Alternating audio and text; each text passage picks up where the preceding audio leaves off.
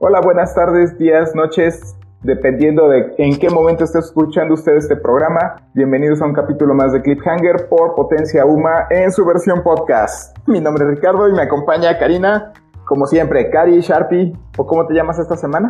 Pues no lo sé. Siento que va a llegar un punto en el que vamos a decir Cari, Sharpie, Champi, Niña China y un etcétera, etcétera, etcétera. Así. Voy a llegar a Buffy, me faltó Buffy. No, bueno, la ya. Buffy. Ya, pues, todos. Sí, ya. La granjera, la. La granjera. Hace un rato que no, no decíamos eso. Cuidando el ganado. Pero bueno, en fin.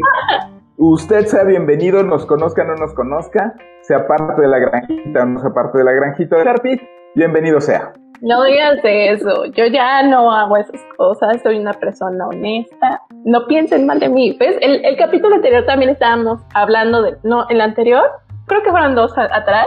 ¿De qué va a pensar la gente de mí? O sea, me la paso viendo series, ahora tengo una granja. No, no, ya no soy esa persona. Ya no, ya no, Ya no, ya no trabajas en la Friki No. Ya no, ya pasó, ya. Pero bueno, Tu vida es otra. Sí, ya, soy otra persona. Soy una nueva persona que ahora utiliza todo su pasado para transmitir experiencia a las personas. Ok, pero bueno, en fin, ¿de qué vamos hoy? Ha sido como una pequeña serie de programas que hemos dedicado a la animación, porque sabemos que es algo que da para mucha, mucha plática, y con este queremos cerrar un poquito el tema, aunque sabemos que nos hemos comido muchas ideas, muchos programas, muchas series, Así que cualquier serie que usted sienta que no ha sido integrada hasta este momento, siéntase en total libertad para venir y reclamarnos utilizando las redes sociales de la estación, que serían Sharpie. Facebook, Twitter e Instagram como Potencia Uma o nos pueden mandar un correo, una letanía al correo, dígalo arroba potenciauma.com. Eh, ya sabes, aquí que manden, bueno, que no, no, manden no, lo- no, no manden lo que sea. no, no, no, no, no, no manden cosas indecentes, nos pueden meter en problemas, no lo hagan, solo mándenos. Sugerencias o sus críticas. Platicamos, sí. Sí, Ok. Y sobre esa situación, entonces vamos sobre el último programa de animación. Por ahora. Por, por ahora. Y vamos a dejar el tema sobre qué series son pensadas no necesariamente para el público infantil. Es algo que hemos platicado en, los dos este, podcasts anteriores. Esta situación donde no sé por qué o de dónde nace que la animación es algo para niños. Y en algún punto platicaba yo que desde que Mark Fleischer arma su estudio de animación, él toma historias, eventos muy adultos. El personaje de Betty Boop, aquí en México muy reconocida por la, los refrescos Pascual, los Lulú, que utilizaban ese personaje como, como este, mascota. Pues bueno, Lulú era un personaje con una clara, una muy, muy ma- marcada sexualidad. Y eso estamos hablando de animaciones de los 30s, 40s.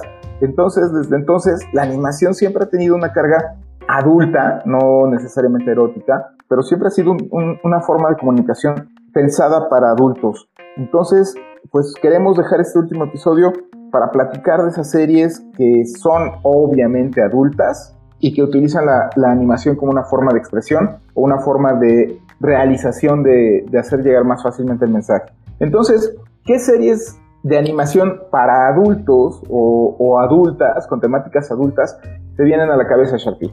Uf, muchas. Esto de las series para adultos, entre comillas, porque volvemos a lo mismo. Hay muchos chistes escondidos en series infantiles que claramente no entiendes hasta que ya creces. No puedes decir que es una serie hecha para niños cuando claramente hay parte de su contenido, parte de sus chistes o parte de su diálogo que está hecho para adultos. Pero bueno, estas series que sí están específicamente hechas para adultos son como, no sé cómo llamarlo como que llaman la atención de los jóvenes, de los adolescentes, de los adultos jóvenes, y se sienten geniales por ver series que en teoría no deberían ver. Cuando tú dices series para adultos, yo pienso mucho en Happy to Friends.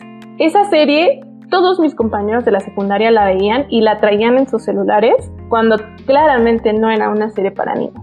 ¿Y estás hablando de que tendrías en ese momento que 12 años? No, yo creo que como 14. Ujú. Ok, y ahí el, el asunto con Happy Tree Friends es que es hace, hace un episodio, o dos, sobre las animaciones con las que experimentó mucho tiempo MTV en los 90. Se podría decir que esto es todavía de esa, es la colita de esa, de esa experimentación que tenía MTV con Happy Tree Friends. Estos, estas animaciones estaban pensadas con personajes muy cute, muy tiernos, muy minimalistas, como si fueran dibujados por, Sandio, esta empresa que diseñó a Hello Kitty y todos sus compañeros, y era hasta cierto punto paródica de eso.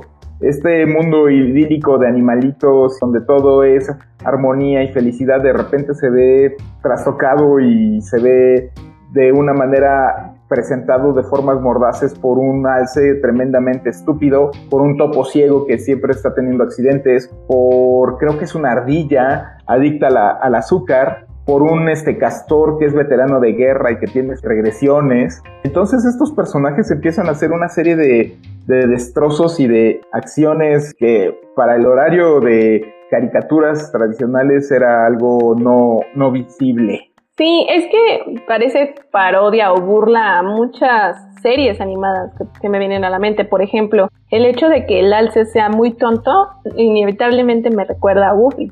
Pero, o a Winkle. Ajá, por ejemplo, por los colores tan pastel y lo kawaii de los personajes, kawaii, oíme, niña china. vayan, a, vayan a comentar en las redes sociales niña china por esto. La niña china porque dijo kawaii. O sea, ya me sale por default. Natural. A ver, entonces, kawaii. Ajá, estos personajes tan lindos, tan cute, tan kawaii, me recuerdan mucho a los ositos cariñositos o a los Tiny Toons por los colores, por los colores que manejan y que son animalitos y así. Y te digo, es una sátira así como muy agresiva. Yo me acuerdo mucho de un capítulo donde cuando el este alce tiene una pierna atorada abajo de un árbol y toma la decisión más tonta que puede, ¿no? Eh, ¿Cortarse la pata? Sí. Aparte de que se corta la, la pierna, se corta la pierna que no es. Entonces, es así como de, ¿es en serio? Y al siguiente capítulo todos era, seguían vivos y no había pasado nada. O sea, en estos capítulos no existe una continuidad porque claramente es burlarse de los personajes nada más. A diferencia de otras series para adultos, es muy sangrienta y es muy agresiva en muchas cosas. Esto era como, ay, me siento muy adulto y me siento muy mayor porque veo Happy True Friends, por favor, ¿no? Era bueno.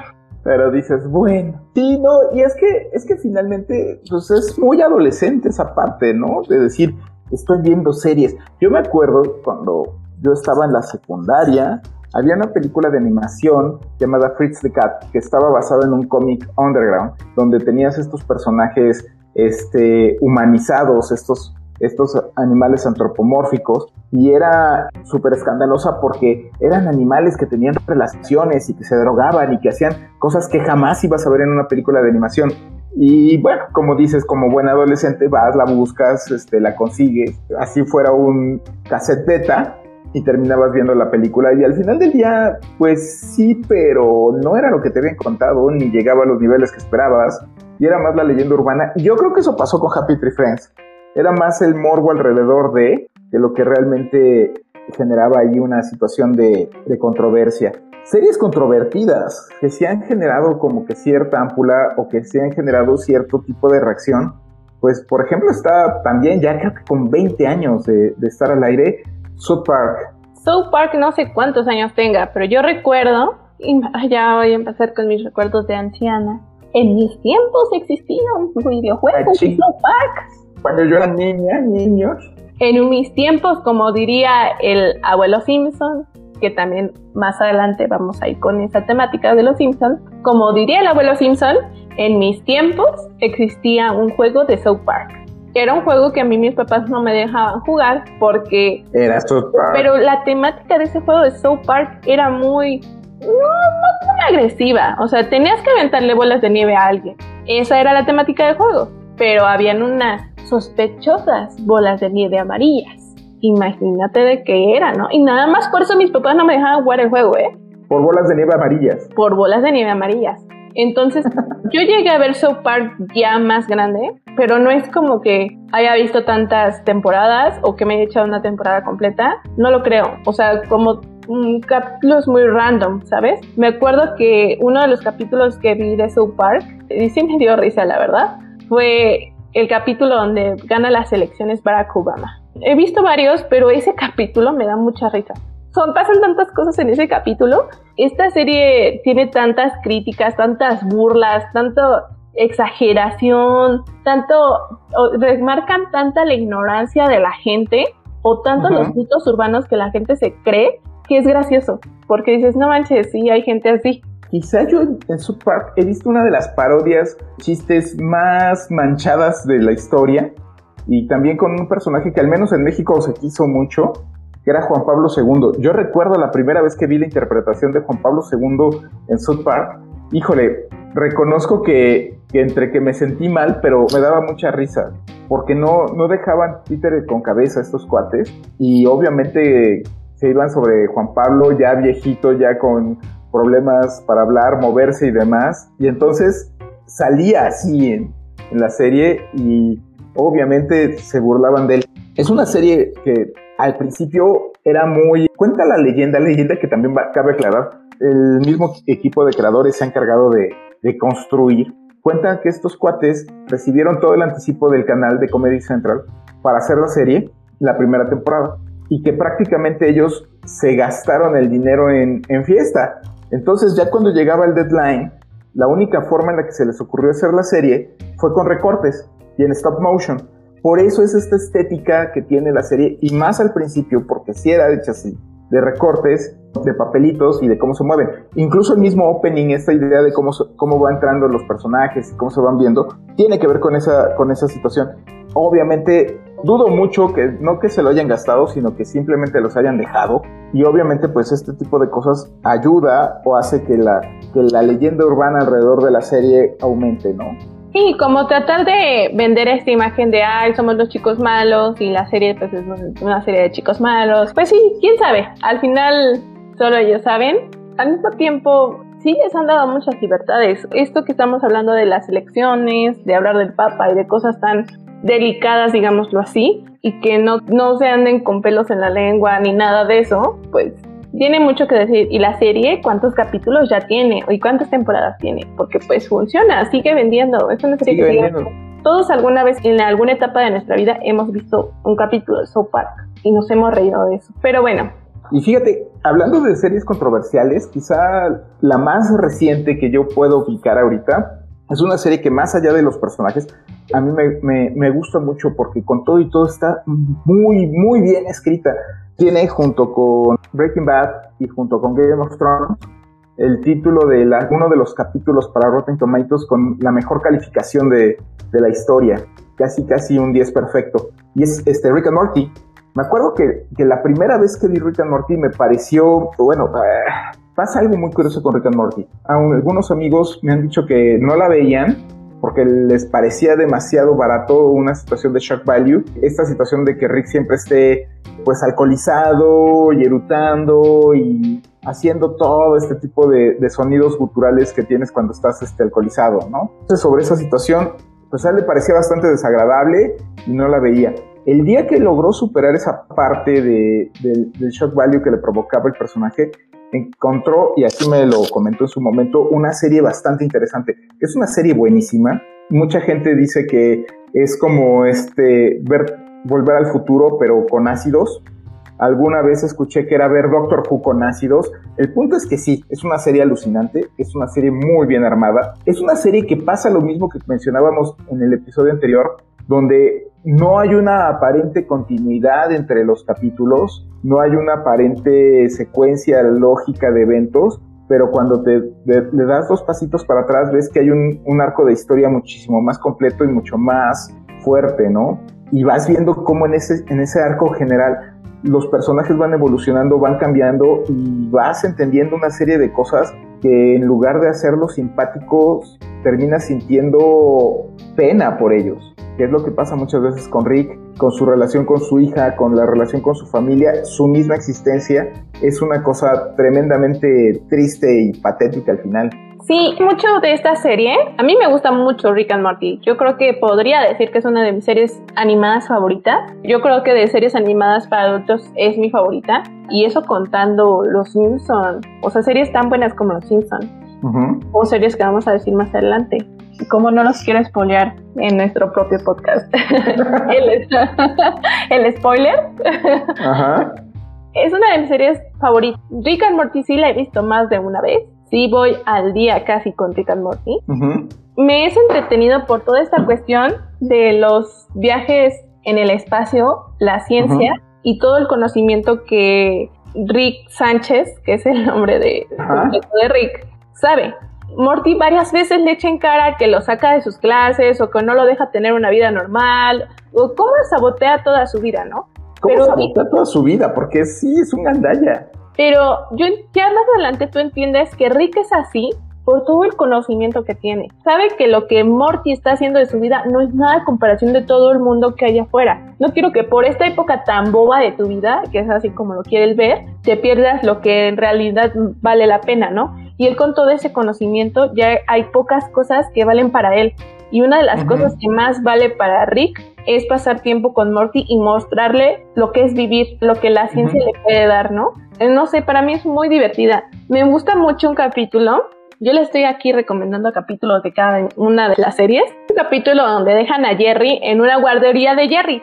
ah, sí, cierto, sí. Y es muy gracioso porque en esa guardería encuentra un cuarto de los Jerrys que nunca recogieron. O sea, porque una de las cosas que trata Rick and Morty son las dimensiones múltiples. Y sí, las múltiples, las realidades múltiples, ajá. Y eso me encanta porque es, un, es una herramienta que varias veces utilizan en la serie, tanto que hacen este capítulo de las guarderías de Jerry y existen unos Jerrys abandonados que nunca fueron a recoger. Jerry de, la, de, de ese mundo cree que no lo van a ir a recoger y se siente abandonado, se siente traicionado y busca un plan para, para escaparse de la guardería y una de las de la guardería espacial le dicen, pero nadie te está impidiendo irte, te puedes ir si quieres.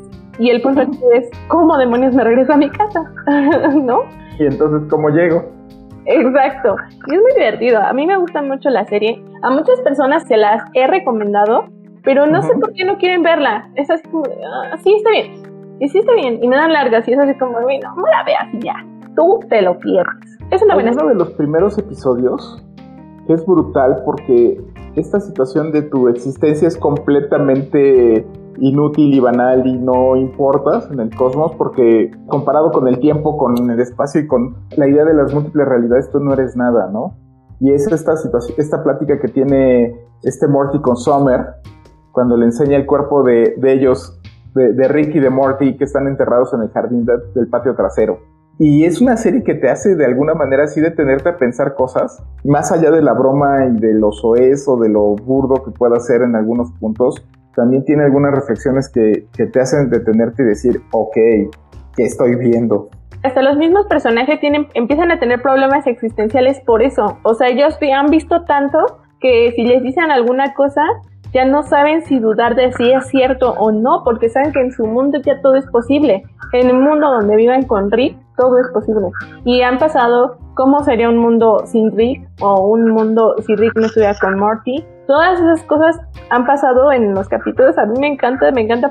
Es eso, ¿no? Es muy graciosa en muchos sentidos y te hace cuestionarte si, si es cierto de alguna forma tu existencia, tanto que hasta los personajes dicen, ¿qué tal si ese era el verdadero Morty y la verdadera Summer y nosotros somos, somos solo somos unos impostores traídos de otra dimensión, bueno, de, otro, de, otra, realidad? Ajá, y empiezan a entrar como en crisis. También hay capítulos en donde tratan de cómo una acción puede desencadenar muchas realidades, ¿no? El hecho de que las cosas no se hagan como como debieran. es muy divertida. De verdad, denle una oportunidad. Otra serie que también se, ha clavado mucho, no la he podido ver completa, apenas estoy comenzándola, lo reconozco, pero que por las referencias que me han dado, también hace mucho hincapié en esta situación existencial y en las cosas como son, de realidades y de preguntarte cosas, es la de Bojack Horseman, que está en Netflix. Netflix ha estado, como mencionaba en algún punto anterior, apostando mucho por la animación ya ha estado desarrollando muchas de estas animaciones para adultos que han sido experimentos interesantes dentro de esta situación o dentro de este juego. Tienen por ahí también una de ciencia ficción llamada Final Space, que es pensada para adultos, que es una parodia bastante interesante de Viaje a las Estrellas, que está bastante simpática, y un experimento que a mí me encanta, que son historias cortas, no más allá de 20 minutos, 30 minutos, la serie de Love, Death and Robots, que tiene animaciones muy, muy padres. Hay un episodio por ahí de esa serie que se llama, en español le pusieron piezas únicas. Es un episodio llamado Piezas Únicas, que es el diseño de personajes es realizado por un mexicano, Patricio Beteo, que es muy, muy bueno. Y el episodio habla sobre, literal, la existencia y, y la trascendencia del ser humano, pero a través de los ojos de un robot de un robot que va evolucionando a lo largo del tiempo y cuyo origen llega a ser ya hasta, hasta perdido para el mismo robot. Y cuando descubre quién es, quién es él en realidad o quién fue él en su origen, decide regresar a esa situación. Pero además todo esto llevado como un gran artista plástico que va a realizar su última pieza. Denle, denle, una oportunidad a ese capítulo. Si no les enamora, es que la serie no es para ustedes, así de simple es simplemente hermoso. Es lo que decía Ricardo en el capítulo anterior de Cliffhanger, que démosle la oportunidad a ciertas series, pese a que a simple vista parezca que no nos van a gustar. Hay que darle una oportunidad para saber si sí o no. Aunque yo no le voy a dar nunca una oportunidad a Shira, ustedes sí háganlo, no eso, eso, eso, ya es personal. Sí, eso ya es algo que pues, no va a cambiar. Si no tiene nada personal con las series, háganlo amigos, denles una oportunidad. Híjole, ok, no voy a, voy a omitir mis chistes. ¿Qué otra serie de animación dirías que no, no, le pondrías a tus hijos para llevar, para mandarlos a dormir? Pues no es que no se las ponga, ¿eh? Porque la siguiente serie para adultos, y ni siquiera sé si está clasificada así. Estaba pensando en esta serie porque es igual de Netflix. Y una de las cosas que le están jugando a favor a Netflix es tomar todos esos riesgos que otras televisoras no quisieron tomar, porque es lo mismo que hablábamos en el de contenidos coreanos, que se arriesgó por los dramas y el anime. Y ahorita esto de animaciones para adultos también les está funcionando bien. Esta serie es Agretsuko, que está hecho por Sanrio, la marca de Hello Kitty. Agretsuko. Me encanta esa serie porque soy yo. Sí. Literal. Soy yo. La niña china es un panda rojo. Este personaje soy yo. Para las personas que me conocen, es la descripción perfecta. no, no es cierto, ya. Perdón, ya basta de bromas. Agretko es una... Una panda roja godín. Esta serie, para que ustedes entiendan un poco mejor la temática, está ambientada en Japón. Es una serie japonesa. Ella vive ahí y es oficinista. Si ustedes conocen un poco sobre cómo es la vida de los oficinistas japoneses, son personas que trabajan sin parar. Y ahí está bien visto que la gente hasta se quede dormida en su trabajo por lo mucho que trabajan, ¿no? O sea, son personas que a veces no tienen como tanta vida social. Carecen de vida social. Sí. Y ella vive una triste realidad en la que su mamá ya quiere que se case, ella ni siquiera tiene novio, ni tiene una casa, hay muchas cosas que no tiene y eso es como que lo que le pesa al personaje. Ah, yo, me está doliendo. me estoy identificando. Ah, porque no he hecho nada de mi vida. Bueno, eso es lo gracioso de la serie. que Cari se siente identificada con ella. Si alguien quiere conocerme, vea la serie. Pero bueno. Metal incluido. Sí, exacto. Ese es el punto clave de la serie. Porque aparte, este a lo mejor es el punto que, que en lo que no se parece a mí, porque a mí me gusta mucho mi trabajo y me llevo afortunadamente bien con mis compañeros y con mi jefe, pero el jefe de Gretzko no es así. El jefe de Gretzko se aprovecha de ella muchas veces y la hace menos muchas veces y la trata muy mal. Ella la pasa muy mal en su trabajo. La forma de Agretzko de desestresarse y sacar toda esa tensión que ella tiene es yendo a los karaokes a cantar metal con una voz gutural. Un personaje. Exacto, y es lo curioso, es un personaje tipo Hello Kitty, super kawaii, chiquito, cantando metal. O sea. Bueno, quiero aclarar una cosa: tú no eres ni kawaii ni chiquita. No. Aunque te sientas. Pero tal vez si viviera en el mundo de Agretzko, sería como Agretzko, ¿no? Eh, no. Ustedes me acaban de. Ustedes desgraciadamente no pueden ver las caras que me acaba de hacer. ¿Por qué me quemas? ¿Por qué me quemas? Pero bueno, y es muy interesante. Me gusta mucho esa serie porque cada vez que la veo me siento identificada de alguna forma. Obviamente hay muchas cosas que estoy exagerando porque yo no soy como Agretzko en muchos sentidos, que ella se deja, o sea, muchas veces, digámoslo así, se deja pisotear por las personas eso es algo que pues yo considero que no soy así, pero es muy chistoso porque es como si me estuviera riendo de una forma exagerada de mí, ¿sabes? Entonces, a mí me gustó mucho la serie, no sé es una versión exagerada tuya y por lo mismo la disfrutas. Exactamente, y yo creo que muchas personas viven esa misma realidad que yo y por eso es que es tan buena esta serie. También ha llegado a nivel que cuando son aniversarios de la serie o ciertos días festivos, hacen filtros para Instagram de Agrexco. Ok. A la gente le gusta mucho, por lo mismo de que es un personaje tan kawaii. O sea, simplemente está hecho por Sanrio, el papá de Hello Kitty. El papá de lo kawaii. Exacto. Y japoneses, entonces, ¿qué más quieren? Véanla, les, va a dar mucha risa. Es divertida, no, no voy a negar que, la, que la he visto y que me ha gustado bastante. Es muy Godín. La gente Godín se va a sentir identificada con. Muy identificada. sí, a lo mejor por la generación que estamos, o sea, la generación Godín es muy de mi generación y todo esto se parece mucho a lo que estamos viviendo porque somos personas que normalmente vamos con cierto código de vestimenta a trabajar y no dejamos salir como muchas cosas de quién somos en realidad y las personas no nos conocen como somos, ¿no? Yo la verdad sí tengo muchas libertades en mi trabajo con respecto a mi vestimenta, pero sabemos que hay personas que tienen que ir de traje todo el tiempo. Y es lo que pasa en Agrexco, que son oficinistas, o sea, van de uniforme, nadie sabe en realidad tienen que cumplir con, con su con su trabajo, con su forma y como dices, no se conocen muchas veces entre ellos. Ajá, no vamos a contarles más porque hay muchas cosas con respecto a esto de los gustos de los personajes que después va desencadenando varias historias muy interesantes yo creo que más adelante en las últimas temporadas hacen mucha referencia a lo que podría ser el K-pop y baby metal. Está muy interesante, véanla. A, mí me gusta la serie. Hasta personas que no son adultos podrían verla. Pero creo que la identificación viene más una vez que tienes ese primer trabajo y una vez que tienes que sufrir esas primeras consecuencias de la vida Godín. Eso es lo que va a hacer que, al final del día te identifiques. Y hablando de lecciones para adultos, te tengo una pregunta.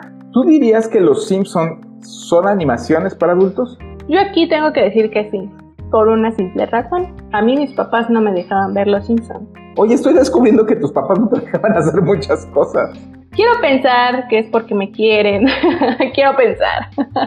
Eh, no, quizá consumías demasiada luz si hubieras visto esos programas. No, porque... Era una forma de ahorrar en la casa. No creo que haya sido por la luz, porque jugaba muchos videojuegos. Y veía, veíamos mucho anime, o sea, eso sí recuerdo, veíamos anime o veíamos DVDs, bueno, VHS, todavía nos tocó VHS. O sea, que, por cuestión de luz no era, porque pues al final del día terminábamos utilizando sí o sí la televisión. Pero en ese sentido mis papás sí eran muy cuidadosos con nosotros. Yo vi Los Simpson por primera vez como a los 15. El hecho de que no haya visto Los Simpson hasta esa edad tiene que ver con el hecho de que no me guste tanto Los Simpson. O sea, sí me gustan, pero de hecho cuando yo empecé a ver Los Simpson, cuando ya, me, ya veíamos Los Simpson, vimos todas las primeras temporadas, pero ya las últimas no las he visto. O sea, yo ya no, para mí ya no es lo mismo. Siento que no soy tan fan como otras personas por eso porque no, no lo vi, no la vi. No, lo no creciste con ello. Exacto. Pero a mí me gustan mucho video, muchos videojuegos de los Simpsons. Y hay, y hay series que vi por los videojuegos o que primero jugué los videojuegos antes de ver la serie.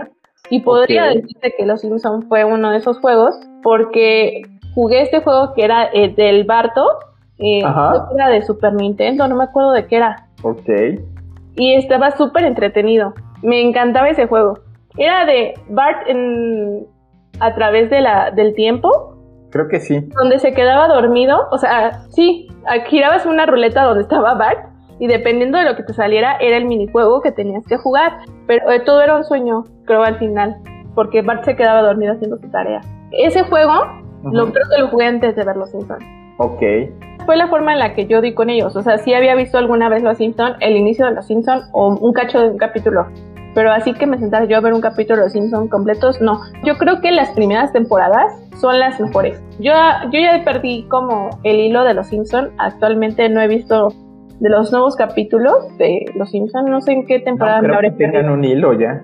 Ajá, sí, no, no, no sé cuál fue lo, lo último que vi de Los Simpson, pero las primeras temporadas me gustaban mucho. Por ejemplo, cuando matan al señor Burns, el monorriel.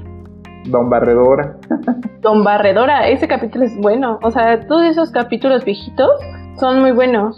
A mí me gusta mucho, por ejemplo, las casitas del terror también. Yo creo que Los Simpsons sí son una, una serie para adultos por muchos de los chistes que hacen. O lo agresivos que luego llegan a ser los capítulos o los personajes, más las casitas del terror. La casita, las casitas del terror era como la licencia para los creadores de hacer cosas un poco más sangrientas, ¿no? Finalmente era la, la situación de esto es Halloween y podemos abusar. Exacto. En ese sentido podríamos decir que sí es una serie un poco más para adultos, pero pues actualmente hay gente de todas las edades que ve los Simpsons estén de acuerdo o no los creadores o las televisoras, ya hay gente de todas las edades que Los Simpson. Y es que en ese sentido es curioso ver cuántas copias de Los Simpson hubo después. Quizá la más famosa sea la de Seth MacFarlane de este padre de familia, Family Guy, que es prácticamente, y, dentro de lo cínico que pueden llegar a ser dentro de, estos, de estas series, el mismo personaje de Peter Griffin se ha, mostrado siendo una copia de Homero Simpson. Sí, sí es curioso ver cómo estos programas, cómo los Simpsons dan, entrada a una serie, a series mucho más adultas, mucho más obscuras, quizá en temas o en formas de tratar temas y con un humor mucho más ácido, incluso superando lo que, lo que los Simpsons llegaron a hacer en su momento. Padre de Familia nunca fue una serie que a mí me gustara. O sea, si de por sí no veía Los Simpsons, mucho menos iba a ver Padre Americano o Padre de Familia. Ninguna de esas, de verdad, no, no soy fan. Dijo que no me dejara, no me llamaban la atención. O sea, así de plano. Por ejemplo, una serie para adultos que yo considero que sí vi, varios capítulos, La Casa de los Dibujos. Ah, La Casa de los Dibujos, ya sí, que era una parodia de, de un reality show, ¿no? Cuando empezaron a volverse famosos los reality, esta era una parodia de varias, varios estilos de animación. Sí, y, hacían parodias de personajes muy populares, Bob Esponja, Pikachu, Betty Boop, Betty Boop, Superman. Esta serie sí llega Zelda. Zelda. Pero bueno, no, Zelda. bueno, era casi Zelda. Sí, pero bueno, esta serie sí llegué a ver más capítulos que, por ejemplo, un capítulo de Padre de Familia o del otro Padre Americano. No, para nada. Te digo, vi más de La Casa de los Dibujos que de esa. O sea, no, de verdad no me llamaba la atención. ¿Y ahí sí te dejaron ver no. La Casa de los Dibujos? No, yo vi La Casa de los Dibujos ya grande. Ah, ok. Y fue más que nada por curiosidad, no sé, internet, no sé, no sé, algo brinco. claro. Y ni siquiera es como que me guste, porque así que digas, uh, vi así varios, pues tampoco, ¿eh? Uy, cómo me gustaron. no, no es mi tipo de serie. Ok, bueno, fíjate que hay una serie que a mí me gusta por el manejo que tiene de superhéroes. Yo sí consideraría una, una, serie para adultos. Platicábamos de la serie de, de Batman en alguno de los capítulos de animación. Y el último resultado de esa serie fue la, de la serie de Justicia Joven, de Young Justice, que de hecho está prácticamente completa en, Netflix, solo falta la última temporada que apenas se, se estrenó el año pasado en Estados Unidos. Y es una serie que está muy bien llevada. No es una serie para chavitos, no es una serie de superhéroes para chavitos. Sí tiene sus conflictos, sí tiene sus, sus cosas y está muy bien armada dentro de, de ese universo. Yo sí la consideraría una serie animada para adultos, de superhéroes y muy bien llevada. Y eso me lleva a la otra serie que, estoy terminando, de hecho, el día de hoy, que es Invencible, que también es una, un cómic y que fue llevada apenas en su primera temporada a la plataforma de Amazon Prime. Y habla de esta situación de cómo sería el mundo de los superhéroes o cómo sería el mundo si existieran los superhéroes y hasta dónde un chavo, un chavito de 18 años, 16 años descubre que tiene poderes y descubre que tiene que ver con, con esta situación de ser superhéroe. Denle una vuelta también, vale la pena. Son ocho capítulos, nueve capítulos y, que, y, está divertida, se, va rápido. Esa serie ya me la recomendaron, de hecho está en mi lista, en mi lista de pendientes, la voy a ver, es sí la voy a ver, ya me dijeron que es muy buena, entonces te la recomiendo aunque no la haya visto. Eh, una, una serie para adultos que tenemos que mencionar porque es mexicana, o sea, date cuenta que no hablamos mucho de series mexicanas. Y no es como que iba muy popular. Esta serie nada más tuvo como siete capítulos, una cosa así. Y me acuerdo porque pasaba después de un programa que a nosotros nos daba mucha risa que se llama, se llamaba El Informal. Era un noticiero parodia muy gracioso y a nosotros nos daba mucha risa una sección en donde según recibían llamadas de los seguidores de, lo, de la audiencia y contestaba y decía bueno y el men que estaba del otro lado del teléfono le decía ¿se encuentra Rosa? Dice, no, aquí no vive Rosa. Ya, papá de Rosa, no me la niegue, así bien ñero, ¿no? Y a mí me daba mucha risa.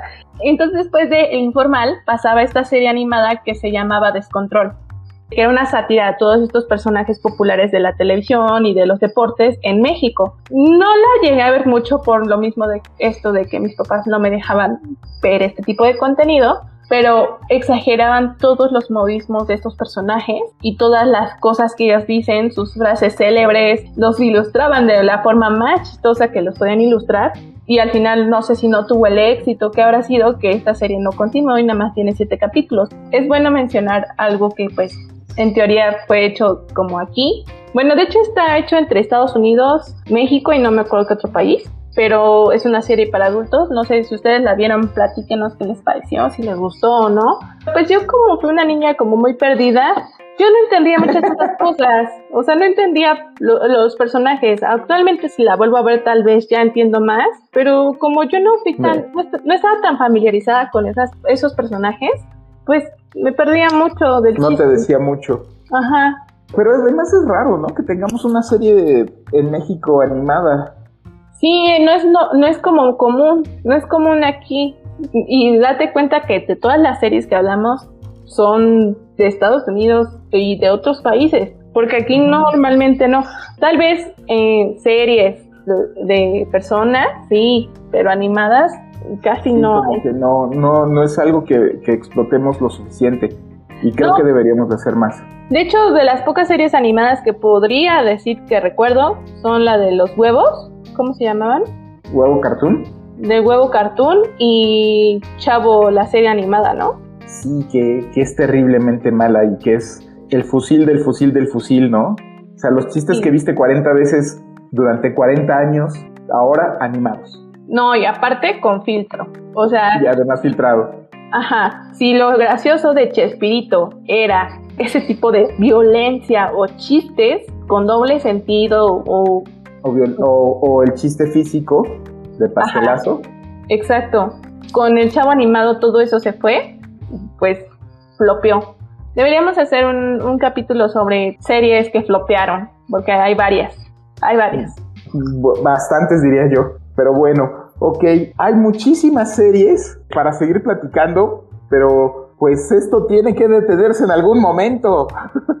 Sí, ya saben que si ustedes nos dan cuerda, nosotros parecemos chinampinas, porque no paramos, no paramos. Entonces, platíquenos en nuestras redes sociales qué series han visto, cuáles series considerarían de adultos, qué series nos faltaron, porque nos faltaron varias, qué series les gustaron y qué series simplemente no volverían a ver o no verían. Así como dice Cari que no vería, que no va a ver jamás este Ashira. Estoy segura que ese se va a volver un, chiste ya recurrente de como Cari con Shira. O sea, pero bueno, mándenos sus comentarios y sus sugerencias. ¿Qué series nos recomiendan para adultos, animadas para adultos? Muchas gracias por estar con nosotros hasta esta parte del podcast. Si a ustedes les gusta nuestra plática, porque más que nada esto es una plática y desde nuestro punto de vista les podamos dar recomendaciones pero pues ya ustedes son los que tienen la última palabra. Muchas gracias por acompañarnos, por seguirnos, por escucharnos y pues nos vemos en el próximo capítulo de Cliffhanger a ver qué nos depara el destino para el siguiente capítulo. ¿Qué es lo que, de, qué, de qué otro tipo de televisión vamos a hablarles? Muchas gracias. Escríbanos, utilicen nuestras redes sociales, las de nosotros, las de Potencia. Y pues nos estamos escuchando la próxima semana. Así es. Recuerden que Cliffhanger es una producción de Potencia Uma, contenido que transforma. Y pues cuídense mucho. Síganse cuidando. Usen cubrebocas y lávense las manitas. Bye. Bye.